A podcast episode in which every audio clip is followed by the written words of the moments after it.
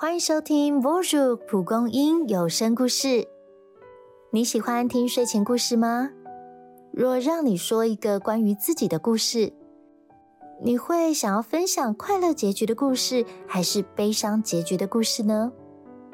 无论结局如何，我们都可以回顾每个故事的过程，赋予每个片段独特的意义。一起来听非凡的结局。自从父亲被诊断出肺癌后，英杰便苦恼不已。父亲独自住在南部老家，他不放心全然交给居服员照顾，但考量到往返两地的舟车劳顿，又得兼顾父亲跟妻小，让他左右为难。太太见状，提出建议：能不能请爸爸到我们家住呢？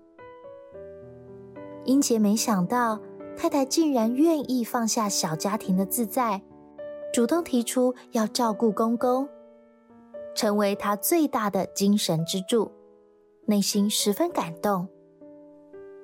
因此，当岳母发生跌倒意外时，英杰也毫不犹豫地对太太说：“不要担心，我们一起照顾。”他不止尽力，更是尽心。为了让喜爱阅读的岳母在眼睛恢复期间依然能够看书，英杰每天总会截取几篇报刊的短文，在上班前先到医院朗读给岳母听。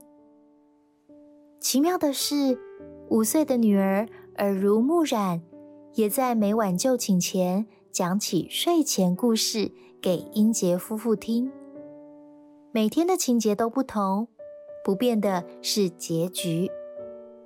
从此以后，爸爸和妈妈过着幸福快乐的日子。如果你是故事中的爸爸或妈妈，你愿意支持会改变现在生活的决定吗？若与需要接受长期照顾的家人同住，你觉得自己可以做些什么呢？